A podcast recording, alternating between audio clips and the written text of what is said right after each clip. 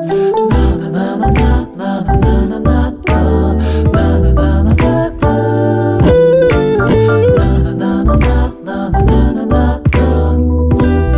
ルチャートークと雑談アンダーキャストはい。というわけで、えーアンダーキャスト第29回やっていきます。えーアンダーキャストは音楽クリエイターの僕、貝原と長田によるポッドキャスト番組です。えー音楽をはじめとするカルチャーや二人の愛するテクノロジー、その他取り留めのない日常の話題について、毎週末に各プラットフォームで配信しています。ということで、今週もお願いします。お願いします。で、そうですね、最近のとこで言うと、なんか長田くんが親知らずを抜いたそうで、大丈夫ですか？今は。いや、なんか、いやでも今もう、まあ、あの、痛み止めとか飲まないと、うん。まあ、ちょっとというかそこそこ痛いみたいな感じなんああ。ですよね。ええなんで、親知らずを毎食後に飲んでますね。あいや、なんか、うーん、結構、親知らず抜くことに対して楽観的だったんですけど、あ。うん。なんかそこそこめんどくさかったですね。ああ、そうなんや。え、なんかさ、こう、これから親知らずを抜く人に向けて、なんか、アドバイスとかありますか？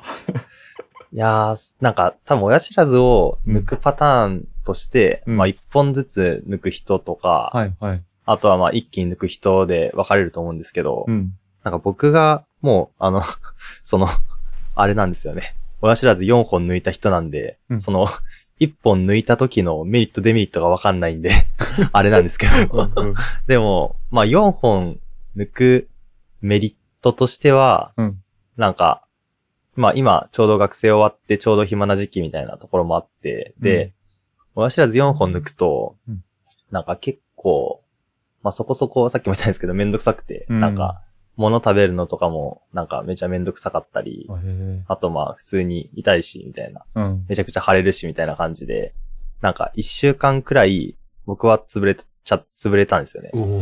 なんで、まあそこの一週間っていうでかい期間を開けれるタイミングとしては多分この学生長期休みくらいしか多分ないと思うんで、まあ抜けるならそのタイミングで抜いとくっていうのが、まあ一番 ベストなムーブかなと思ってま。なるほど。あじゃあもう短期で一気に行くか、ちょっとこう分散していくかみたいなところなのか。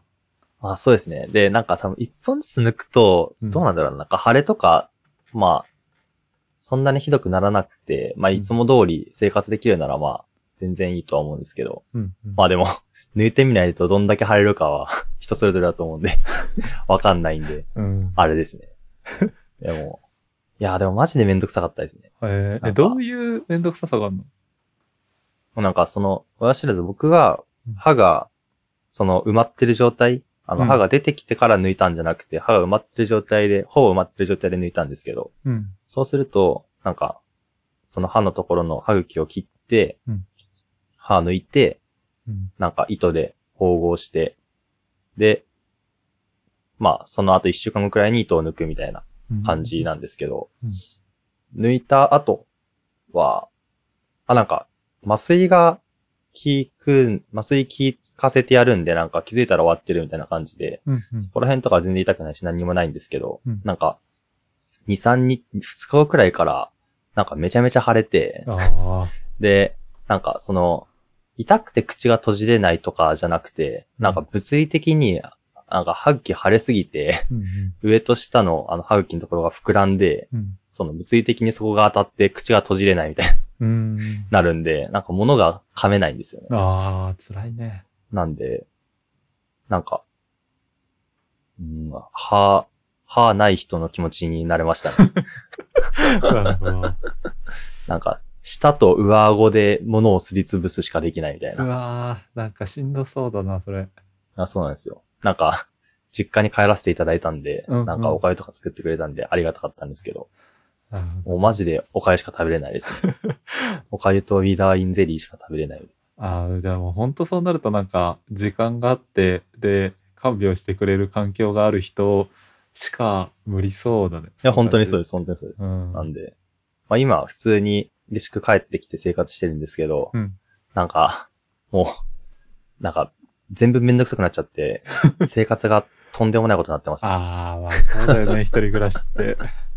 そうなんですよ。なんか、最近あれ買ったんですけど、このなんか、ボンマックって書いてあるんですけど、うなん、か、そのコーヒーメーカーの、うんなんか、コーヒーをずっと温めてくれてるコーヒーウォーマーみたいなのがあるんですけど。ど、なんか、僕は最近はなんか、そこに、なんか、あの、袋に入ったお粥を、なんか器に入れて、そこの電源つけて、80度くらいに温めてかき混ぜながら、毎、なんか毎日2食くらいで生活してます。マジで限界おじゃん。粥2食で。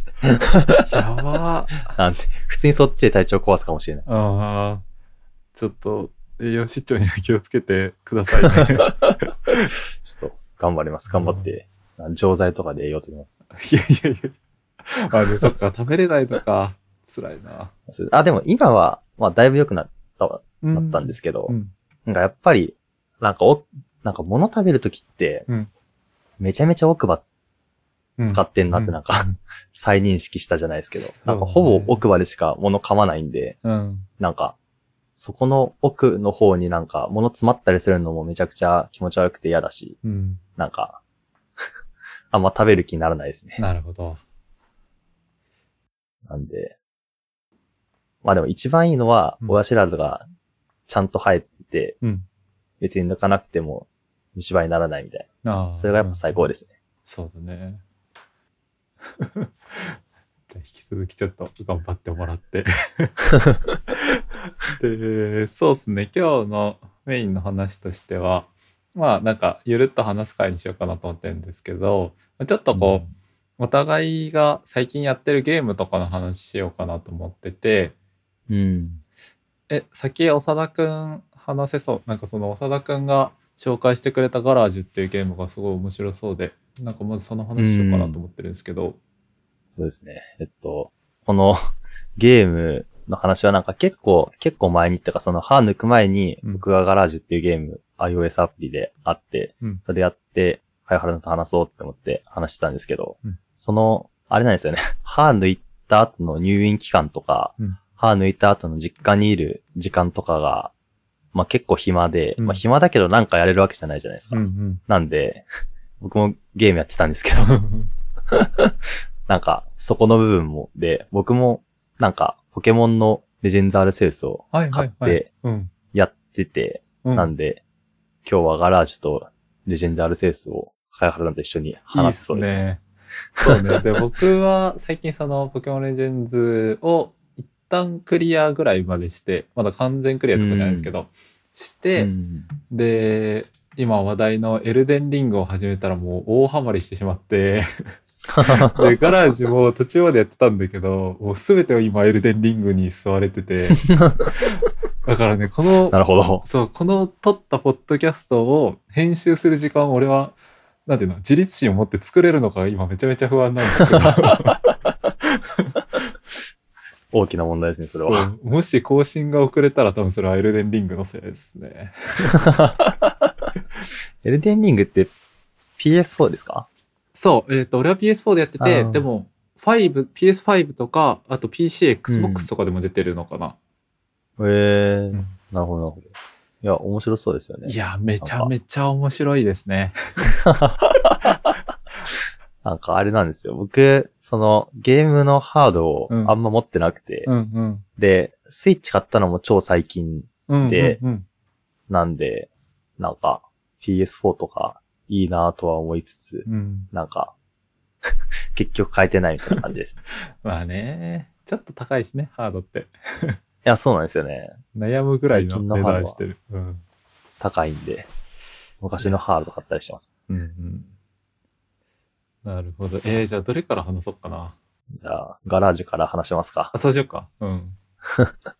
なんか、このガラージュっていうゲームは、なんか、すげえ昔の、なんか PC ゲームうん、で、かつ、なんか、そのゲームの、なんか、すごい終盤に出て、で、その発売本数がめちゃ少なくて、めちゃめちゃプレミアムとかついてる、うん。結構レアなゲームだったんですけど、うん。なんか、クラウドファウンディングとか募って、最近 iOS アプリ化して、みたいな感じのゲームで、なんか、世界観としては、な、なんて言えばいいんだろう。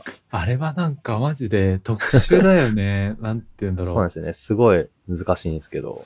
なんか主人公が、えーあ、まずジャンルでいくとアドベンチャーゲーム的な、その、そうですね。情報を集めて謎を解いてみたいな感じ、ストーリーを進めてって感じで、で、世界観としては主人公が、なんか、謎のロボみたいなうん、うん。感じで、で、もう、あれ、世界はほともうロボしかいなく、いない感じで、で、その中で、こう、で、自分のなんか、記憶とかを失ってるのかな、主人公が。うん、そうですね。なんか、茅原さんがまだクリアしてないし他の人もまだやって、やってないと思うんで、うんなかなか、あの、全部世界観を説明すると、うんめちゃめちゃ全部ネタバレになっちゃうと思うんで、うんあれなんですけど。まあなんか、そうですね。ゲームの種類としては、その、茅原さんが言ってくれたアドベンチャーみたいな感じで、うん。まあなんか、釣りっていう要素が一つあって、うんまあそれの釣りとかで、いろいろなんかレアアイテムを集めるみたいなそういうやり込み要素とかもありつつ、うんなんか、その釣ったものとか、そのお金とかでどんどん自分グレードアップしたりだとかして、うんいろんなところに行けるようにして、なんかいろんな情報を集めて、最終的にはその自分が選んだ選択肢とかで、なんかマルチエンディングみたいになってて、いろんなエンディングがありますよ、みたいな感じですね。うん。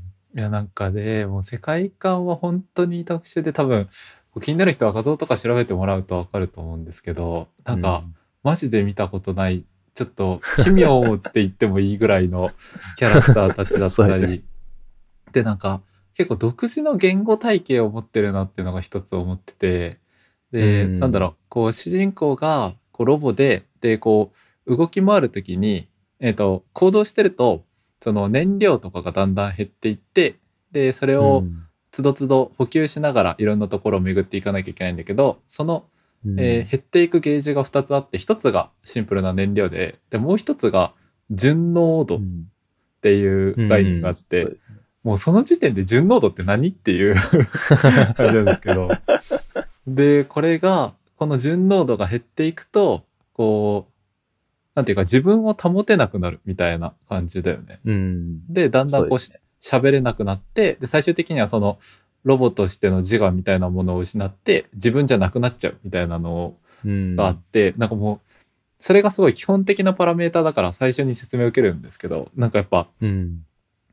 そう僕がこういうようなんていうのかなわからん概念とかをぶち込まれるのが好きすぎて なんかこの瞬間にぶち上がってしまったんですよね。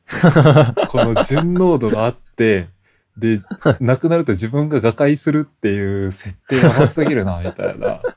確かに、かっこいいですね。うん。まあ、ストーリーの中ではめちゃめちゃ重要なうん。パラメーターにはなってるんで、うん。あれですね。で、しかも、その機械もオスとメスがいて、で、うん。メスは、その、釣りとかで釣った、えーカニとかを食べて、燃料を作って、うんそれを補給して、オスの機械が働いたりするみたいな、その、機械にオス、メスあるみたいな世界観とかも、はーってなるし、うん。そうですね。いやーなんかマジでこう、一発目のその、世界観でがっつり引き込まれる感じのゲームだなっていうのは思って、うん。ちなみに今、かやからさんどこら辺まで行ってますか？え、俺ね、まだ全然進んでない。チャプター3とかだと思う。あのまま。チャプターさんってどこら辺でしたっけ？チャプター3は、えーっとね、いやでも、まだ本当に何も明らかになってないな。その最初のお使いみたいな感じで、カニ持ってきてって言われて持ってってとか、あそういうのをやってたら、エルデンリングに吸い込まれてしまった。あ。いや、そっからが一番面白い。ところですよ。なるほど。う もう、わ本当に多分その、まあ、おさっき、かやはさんがおすすめするって言ってたと思うんですけど、うん。そこら辺の中身、中身ってかなんか、そこの住み分けとか、うん。あとは、なんだろうな、一番、いやー、これ言っていいのかな？わかんないな。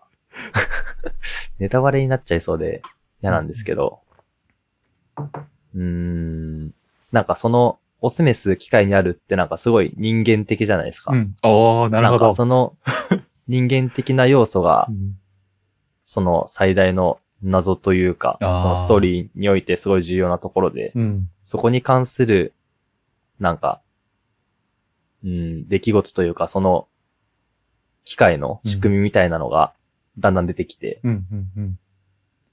ていうところから、もう、すごい、一気に来ますね絶対おもろいな、それは。押しかけてきますね。ちょっとやろう。なんかもうさ、で、しかも、この、リリースされて本数少なすぎて、プレミアついて何十万とかっていう、そのストーリーを、ストーリーっていうか、背景もかっこよすぎて、なんかもう、そうですね。あれだよね、あの、ハンターハンターのグリードアイランドみたいなさ、確かに。言われてみればそうです。あのーすごいレアなゲームでオークションかけられて、すごい高値がつくみたいなやつなんですけど、なんかそういうかっこよさも感じて、いやー、ちょっと、改めてやっていかないとな。いい時代になりましたね。うん。いや、こうね、面白いゲームがたくさんあるっていうのはいいね。いや、本当に、ありがたい話です。うん。次は、どっち行きますか？えー、ちょっと、エルデンリングか。エルデンリング話したいな。いや、マジで面白くって。で、どういうゲームかっていうと、えーまあそうですね。その、開発が From Software っていうところで、で、これまで有名なところだとダークソウルシリーズとか出してるようなところで、で、そのシリーズのある種後継みたいな立ち位置で出されてて、で、うん。イメージとしては、まあジャンルはアクション RPG とかオープンワールド的な感じで、あ、だからうん。あれかな。まあ世界観は全然違うけど、その、やっぱ超名作の「ゼルダの伝説」の「ブレス・オブ・ザ・ワイルド」とかとちょっと近いような感じで、こう、うんめっちゃ広い世界をもう自分の好きな順番で行き来してでこう世界観は結構ファンタジーないかにもこう中中世というかそういう騎士みたいな感じだからそのエルデの王になるためにみたいな感じでこう敵倒したりしていくような、いかにも王道っぽい感じなんですけど、まあ、よくこう言われるところとしてはもうとにかくこのシリーズが死にゲーって言われるようななんかめちゃめちゃ難易度高いゲームで、なんでもう本当にボスに行って1回で倒せることは基本的になくって なんか何十回とコンティニューしまくってどうにか倒していくみたいな感じなんですけど。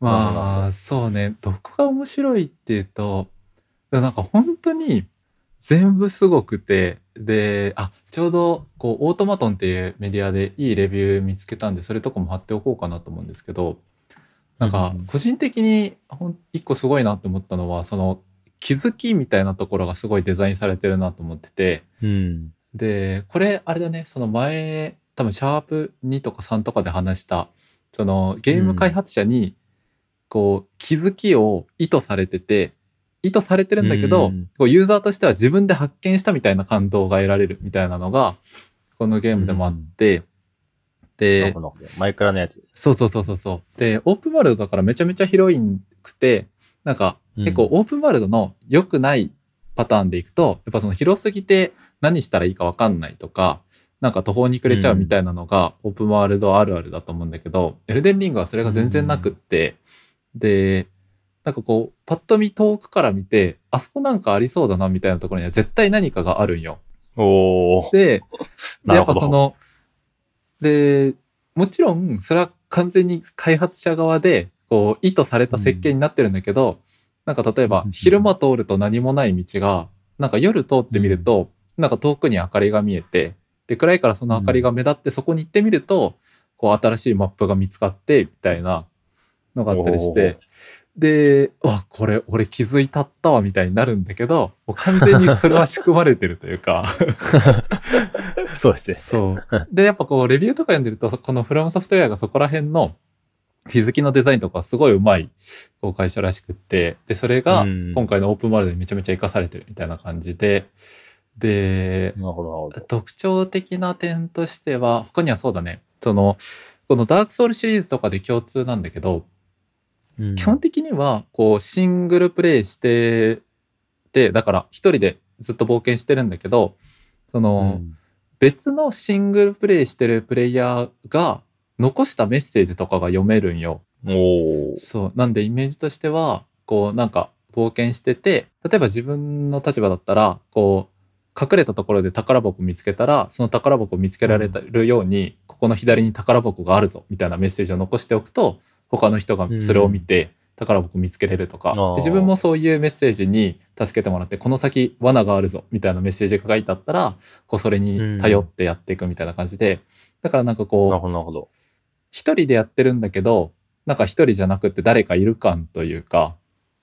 なんかそういううでそのいう他の人たちがいるからその死にゲーの中でもなんかヒントとかもらいつつそういうメッセージとか無視して進むともう普通に罠とかハマりまくったりとかなんか隠れてる敵にやられまくって死ぬんだけど、この先に隠れてる敵いるぞみたいなヒントのおかげでなんかどうにか進めていけたりみたいな。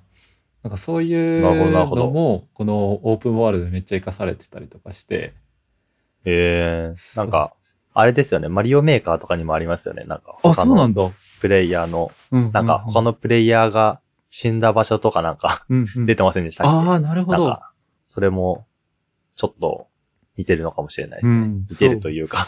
で、直近 だとあの、デス・ストランディングっていうゲームでも、あの小島秀夫監督の作ったゲームで、それでもこう近いような感じで、他のプレイヤーが残したメッセージ見れたりして、で、これはなんかどこ発祥なんだろう。このダークソウルシリーズなのか、それとも他に発祥があるのかわかんないんだけど、でもこのエルデンリングっていう作品にめちゃめちゃ合ってて、で、やっぱ、広すぎるからなんか分かんなくなる時とかあるんだけどそういう時にそのメッセージ頼って新しいとこ見つけられたりとかやっぱこううん、一人でめっちゃ孤独感あるんだけどなんか他の人がふざけたメッセージとか書いてて それに元気をもらって 冒険したりとかみたいなので。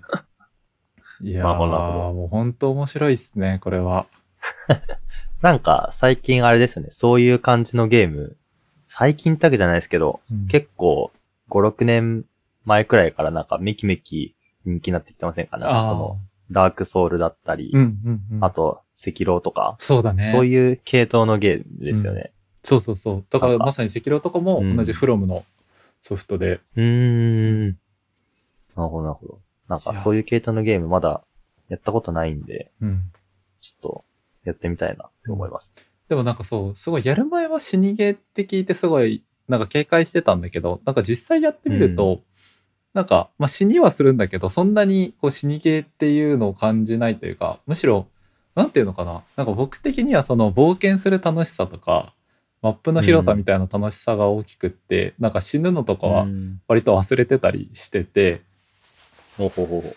ああ、で、そう、そこら辺でなんかね、ちょっと思ったのが、なんかその、ここまでの話とちょっと方向性変わるんだけど、なんかその、メディアとか、そのいろんなゲームメディアとか読んでても、やっぱりこう、エルデンリングイコール死にゲーっていう書かれ方をすることがめちゃめちゃ多くて、うん。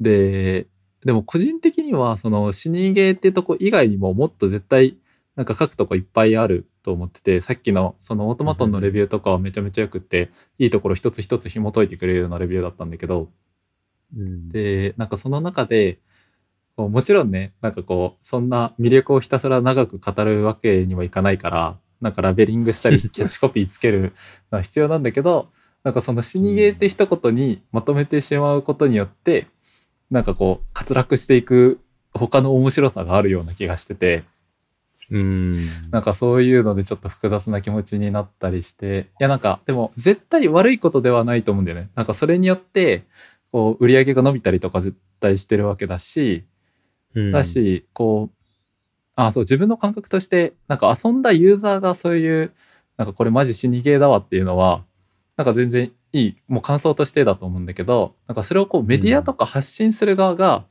このゲームは死にゲーですっていうこう一言で送り出してしまうのがなんかちょっと悲しいというか、なんかもっと面白いとこあるよ、エルデンリングみたいに思っちゃったりして、なるほど。ちょっと複雑なんですよね。ねえ。エルデンリング。うん。僕も買ったらじゃあ、うんまた話しましょう。そうだね。なんか、僕らでいいキャッチコピーをつけてあげたいです。いや、いや、なんか、傲慢すぎるか、さすがに。ポッドキャストのタイトルに。確かに、そうしよで、アルセウスですかね。う。うん。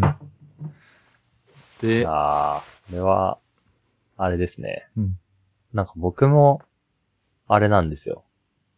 ポケモン超久しぶりで、うんダイヤモンドパール以降のポケモンだったんで、うん。うん。今までとシステム全然違いすぎて、超ビビったんですけど。そうだね。でも、あれはそう、僕もうん、こう、やったのとしては多分ポケモンエメラルド以来とかだから、小もう十何年以来とかで、全然システム違うけど、あれはでも多分、もうレジェンズで新しく導入されたっていう感じなんだようね。多分。えっと、で、解説すると、まあ今までのポケモンでいくと、もう本当ターン制で、で、うん。エンカウントも、まあ、見えない、なんていうのかな、草むら歩いてると突然ポケモンが出てきてみたいな感じだったんですけど、今回のこのポケモンレジェンズの違うところは、そのポケモンが、えー戦う前から、なんていうのかな、その世界中にいっぱいいて、その姿が見えて、で、かつ、戦闘も、ある種ターン制っぽいところあるんだけど、まあ、戦闘しなくてもポケモンが捕まえられるっていうところだったりだとか、うん。その単性もちょっと今までとは形式の違う単性だったりしててそういうところが新しいポケモンになっててで、うんいやーまあポケモンも面白かったな いや、面白かったですね、うん僕も。なんか僕も、うん僕はクリアはしてないのかうんうんうんな、え？わか、わかんないんですよね。これは、俺はクリアをしたのかみたいな。まあちょっとこうそのあれだねごクリアのラインが曖昧というかいや、そうなんですよねうん。多分、普通のストーリーっていうか、まあ、ストーリーとして設定されてる最後までは行ってないうんうんんですよね。一歩手前で今、止まってるんですよ。うんでも、全部めちゃ簡単うんでしたよね。うん。いやそう。だからねなんかそう今回そのエルデンリングとかのポケモンレジェンズのなんかすごい対照的で面白いなと思ってて。で、同じところもあって両方ともこのある種オープンワールドっていう形で、うん、であとこう共通してるとことしてはやっぱバカ売れしたというか今このうん、ツイッターとかを賑やかにさせてるみたいなところは共通してるんだけどそのいろいろ対照的なところもあってやっぱまず一つ言えるのが間違いなく難易度で。でエルデンリングはさっきも話した通りめちゃめちゃ死ぬけど、もうポケモンは死ぬのが難しいぐらいというか だからなんかそうですね。そう個人的にはもうちょっと手応えあってもいいのになって思いつつ多分これはうん。その遊ぶ年齢層とかも考えて作られてるのかなと思うんだけど。うん、だからこうボス戦とかでもなんか普通ボス戦とかって負けるとまたやり直してみたいな感じになると思うんだけどポケモンレジェンズだとその例えば相手のえーボスの体力半分まで削ってたらまた半分まで削ったところからコンティニューみたいなことができてだから結局もう倒せるまでやれるみたいなだからすごい、うん。優しい設計にはなってて。そうですね。なんか、僕がやってて驚いたのは、うん。なんか、結構まあもうその終盤になって一番最後の、うん。今まだクリアしてないところのために、なんかいろいろめちゃ強いやつ捕まえたり、うん。なんかしてたんですけど、うん。なんか野生で、その、めちゃ強いうん。85レベルとかの やつ捕まえようって思って、うん。ポケモン出して体力削ったりして捕まえようとしてたんですけど、うん。なんか、まあそいつめちゃ強いんで、うん。普通に、あの、全員やられたんですけど、うん。今までだったら、その野生のポケモンで、ポケモン全部やられたら、飛ばされて、うんうん。また目の前真っ暗になったって言って、うん。元戻るじゃないですか。うん。でもなんか、全員やられたら、戦闘終わって、うん。なんか、ね。ポケモンいない状態で、うん。一人だけの状態でなんか、その、フィールドにほっぽり出されて、あれやばいね、こうさこれ、生身の人間がさ、ポケモンの破壊光線とか受けながら 逃げてくさ、もうすごいよね。いや、そうなんですよ。なんか、だから、え、これ、ポケモンいなくなっても死なないんだって思って、うん。めちゃびっくりしました。そうだね。その対人はポケモンいなくなったら普通にダメだと思うんですけど、うん。野生ではそういうのがないみたいなのが、うん。ちょっとびっくりしましたね。その主人公自体にも体力みたいなのがあって、みたいな。うん。うん。うん。いやーなんか、そうね、なんかそこら辺もおもろいなと思ってて、で、こう、ポケモンが、例えばボス戦死んでもやり直せるとか、まあ、野生のポケモンでも死んでも、もう、なんていうのかな、そのポケモンはみんな死んじゃうけど、主人公は普通に動き回れる状態でリスタートになるみたいなところで、うんやっぱこうそのプレイヤー側のすごいストレスを軽くしてくれてなんかその親しみやすくしてくれる、ある種こうどんどんライトにライトにってしていってる方向性のゲームがありつつ一方で同じようにバカ受けしてるけどエルデンリングはもう逆真逆でひたすら死にまくってストレスかけまくるゲームで、うん。でもなんかそういう対照的なゲームが両方とも同時期に流行ってるっていうのがこなんかすごい面白いなと思っててもちろんこう遊んでる層とかは違うと思うんだけど、でも僕みたいに両方遊んでる層もいてでそうだね。だから自分でもちょっと不思議なのがさなんかその僕は両方とも遊んで両方ともめっちゃ面白くってでもその対照的な2つ両方とも面白いのって面白いなっていうか。なんか全然違うのにどっちも楽しめるのってやっぱゲームの凄さだなみたいに思って。うん。いやだから実際さそのツイッターとかでさまあめちゃめちゃバズってるわけだけどこう、2つのゲームのプレイヤーがどんくらい被ってるのかとか個人的にはすごい気になっててああ、確かに。僕はまさにその両方とも遊んでるパターンの人なんだけどだから実際こう僕みたいに両方遊んでる人はレアなのか実はこう結構被ってたりするのかみたいなのでなんかそこら辺も気になるなって思ってたりします。確かにそうですね。でもなんか、被ってる人、僕の周りではあんまいなそうなあイメージありますね。特殊なな？んかのかなポケモン、ポケモンやってる人がうん、エルデンリングやるのはうん。結構あるかもしれないんですけど、うん、エルデンリングやってて、あエルデンリングやってる印象がある人がポケモンやってるのはうんあんまないかもしれないです。あ確かに確かに。まあなんかなんて言うんだろうな。いや難しいな。ゲーム。あと、僕がやったゲームの話していいですか、うん。もちろん。あと、この、その、親知らず抜いた期間中暇すぎて、うん。ポケモンはもちろんやって、うん。あ、もうい言っちゃっていいのかなこれ？いや、言わない方がいいな。そのポケモンの一番最後の、うん。最後だけなんかむずくないですあかむずいむずい。最後だけむずいですよね。なんかもう、いや、絶対言ったやん。あ、なんか、やっぱ最後まで簡単だったなって思ったら、うん。なんか、また来て、何こ、何それって思って、鍛え直そうって思って鍛え直していって、うん。さらに、そいつも超ギリギリで勝ったら、いうん。や、ま、まだあるんかみたいな。嘘やろみたいになって、そうね。それで、今はまた鍛え直してるんですけど、うん。まあ、そこは難しかったんであれで、うん。まあ、他はやって多分二十何時間くらいやってうんうんクリアしたんですけど、その他に、その、うーん、ポケモンの他に、うん。知らず抜いた期間でやったのが、なんか、リターンオブザ・オブラディンっていう、えー知らない。なんかちょっと前、ちょっと前とか結構前から買ってたんですけど、うん。ゲームがスイッチであって、うん。なんか、これは、まあどういうゲームかっていうと、うん。なんか、な、なんだったっけな？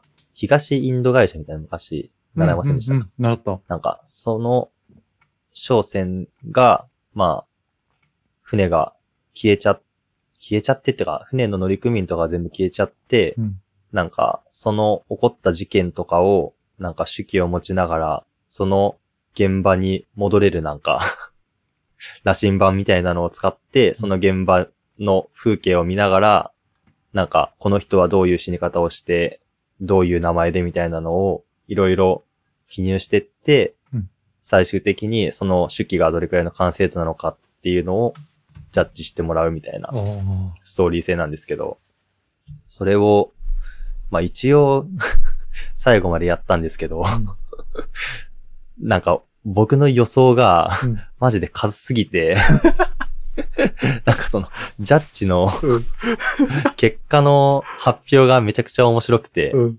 僕はその東インド会社のそのナンパ船の調査員みたいな感じで派遣されるんですけど、うん。それを依頼した人から依頼の調査書の作成ありがとうございましたっていうなんか最後にうん。手紙が届いて、うん。ああ、ありがとうございますって思って読んでたら、うんなん。か、なんかその後、この依頼した人は、なんかだんだん体調が悪くなって死んじゃいましたみたいな。うん。で、その下に、その調査書のあまりの出来の悪さになんか、ショックを受けて、体調が悪化して死んじゃいましたみたいなのが書いてあって。気の毒すぎるな 個人的には結構頑張ったつもりだったんですけど、人殺しちゃってるじゃん。いや、そうなんですよね。あまりに調査書の出来がひどかったらしいです。なんで、えーちょっともう一回ちゃんとやり直そうと思ってますけど。面白そう。いや、でもなんか、めちゃめちゃビジュアルいいね、今調べてるんだけど。いや、そうなんですよね。なんか、それ、ななん、なんだろうな。そのビジュアルめちゃくちゃいいんですけど、うん僕が最初、スイッチ買った時に、うん そのゲームしか スイッチに入ってなくて、うん。なんか、その、めちゃくちゃいい液晶で、かつ、お そのタッチセンサーとかもついてるうん。液晶でなんか、し白黒の超ロボポリな。もうゲームボーイでもやれそうな。いや、そうです。一本しかスイッチに入ってなくて、うんどんなスイッチだって言われてたんですけど、やっと RCS 変えたんで、ああよかったねやっとスイッチとしての威厳を僕僕のスイッチが保てるようになったかもしれないです。いい話だな。でうんあと何やったかな？あとはなんかあの、スイッチってオンライン入ってると、あの64とか、うん。スーパーファミコンとかのやつ全部できるじゃないですか。うんあれがやばすぎて、うん。なんか、それのいろんなタイトルとかちょくちょくやったりしてます。ああ、いいね。俺もちょっとやってるけど、なんかさ、俺こう、ゲームが、こう、そんなに下手な方ではないっていう自負があって、うん。まあこう、その根拠としては、スマブラとかやったら大体、まあ、普通の人だったら勝てるしとか、他のゲーム、うんマリオカートとかでもなんとかなるし、みたいな感じなんだけど、うんうん。なんか俺、64のゲームが全く勝てんのよ。でなるほど。これはまあ自分でも結論は出てないんだけど、やっぱでも、うん64のゲームってさ、こう画素数とか結構違うじゃん。うん。だから、ねなんかこう、今のゲームとは違う、こう空間把握能力みたいなものだったりだとか、そのうん。画面を認識する能力が必要な気がしていて、ほうほうほうほう。で、だからそう、こう、スマブラとかも64になると急に勝てなくなるし、うーん。いや、何なんですかね、うんそれは。え、なんかそういうのない ?64 いける？いやー、でも、別にそんな変わんないかもしれないですあーね。やりにくいなーとは、やりにくいなっていうかまあ、ちょっと違うなとは思うんですけど、うん。もうそんなに、なんかマリオカートとかも急に勝てなくなるんだよね、64だと。なんかもうそれも、もう本当に、なんていうの、ちょっと下手になるとかじゃなくて、本当に一気に、こう、スイッチのマリオカートだったら、まあ大体1位とか取れるけど、64になると急に最下位を取り続けるみたいな、なんかそのぐらい 激しく変わるんすごいですね。めちゃめちゃ極端です。そでもなんか、えっと、最近そのスイッチで、うんあれ、その、スーパーファミコンとかファミコンとかあるって言ったじゃないですか。うんそれで、なんかメトロイドをやったんですう。よね。はいはいはい。で、なんかメトロイドとか、なんか魔界村とかあるじゃないですか。あれ、ああいうゲームって、うんなんか、あの、ジャンプしたらうん空中での操作効かなかったりするじゃないですか。空中での操作っていうか、その、今のスマブラとかって、うん。まあ当然空中にいても、まあ現実ではありえないけど、その左右に空中でその移動できたりするじゃないですか。そうだね。なんか、そういうのがなかったり、うん。あとは、なんか、その、明らかに多分今のスマブラとかとは、そのフレーム数がうん。違って、一回ボタンを押して、た時とかに、なんか制限されるうん。フレーム数みたいなのが多分、64とかの方が、めちゃくちゃ長いんで、確かに。一撃に気合を入れないといけないというか、なんか、確かにね。言い方悪いんですけど、なんか、その最近のスマブラとかって、うん意外となんかその火力めっちゃ高いプレイ、なんかキャラとか選んで、うんなんか超強い技とかをうん一生ぶっ破してれば、なんか本当に初心者の人とかには勝てちゃうじゃないですか。そうだね。でもなんか、その結構ガチャガチャやってれば勝てるみたいなのがう、ん。64とか、そういうスーパーファミコンとかにはなさそうだなみたいなのは。ちょっと思ってて、確かに。なんで、新しくやり始めたゲームとか、うんあんまり、操作性が分かってないゲームとかって、うん結構ガチャガチャやると思うんですけど、うん。なんか、そのガチャガチャが全然通用しなくて、あみたいなのは、ちょっとあるかなって思ったりします。その、メトロイドとかやってたりで思いました。なるほど。ってことはもう、シンプルな実力不足か。そうなんですかね。そう、そう、さっき言ってくれたような、こう、フレームの制限のされ方とかが、やっぱすごい、なんて言うんだろう、慣れてないとこがあって、うん。で実際64とか全然遊んだことないんだよね。実物とかも、なんか幼稚園の時に一回遊ん、友達ん家でやったぐらいで。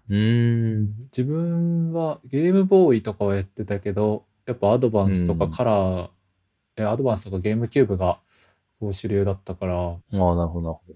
だからやっぱあれも子供時代に64もっとやってたら違うのかな。そうかもしれないですけど、でも僕もそんなやってないですけどね。ああ、じゃあシンプルな弱さかな。でも、僕の弱さが、元から別にスイッチとかでも別にそんな強くないんで、あんま変わってないだけみたいなのあるかもしれないですけど。どね。いやーちょっと精進します。あとなんかやったゲームあるかな。あでも最近、その、パソコンでやるゲームとか、うん。ちょっと手出したいなって思って、おお。出し始めたりはしてるんですよ。えあスチームで、あの、日暮らしが泣く頃にっていうー、はいはいはいゲームがはいはい。あるんですけど、あれがやれると知って、へえ、そうなんだ。原作のゲームやったことなかったんで、うん。今はちょっとやってるんですけど、うん。ゲーム、なんか僕がまだやり始めなんであれかもしれないですけど、ゲームってよりなんか、普通になんか小説読んでるみたいなああ、そうだよね。感じなんですよね。うんうんうん。なんで、こっからどうなってくんかなみたいなの、ちょっと気になります。うんうん。もう日暮らしとかニコニコ動画の知識でしか知らんな。今、ニコニコ動画って言ってみんな通じますかね？通じるかさすがに。通じない時代が来るかもしれないですね。怖いね。だってこれからさ、あ、じゃあニコニコ動画について説明しておくと、コメントが流れる動画サイトでみたいなさ、説明言うのめっちゃ嫌じゃない？確かに。悲しすぎる。でもそうか、そうだよね。実際、全然触ったことない人もいるだろうな。うーん。いや、本当に、そうですね。怖え。さすがにそうなったらちょっとポッドキャスト引退するな。こう、お便りとかでさ、こう、ニコニコ動画について話されてましたが、よくわかりませんでした、みたいな。ニコニコ動画の解説をしてほしいですとか言われたらさ、もうやめ時じゃないそれは。確かに。もうすべてについていけなくなってるうん。時期ですね、それは。あと20年後とかでしょうね。うわぁ、厳しいな。いやー、今から社会人になってもゲームやれますかね？やれるよ。もうバリバリエルデンリングやってるもん。最近とかさ、そのいつも、まあお昼休憩が普通に1時間あって、で、んだいたいこうアニメ見ながらご飯食べて、うん。でまあ30分ぐらいで食べて残り30分休憩とかしてるんだけど最うん近いかに早く食べて残りの時間をエルデンリングに注ぐかっていう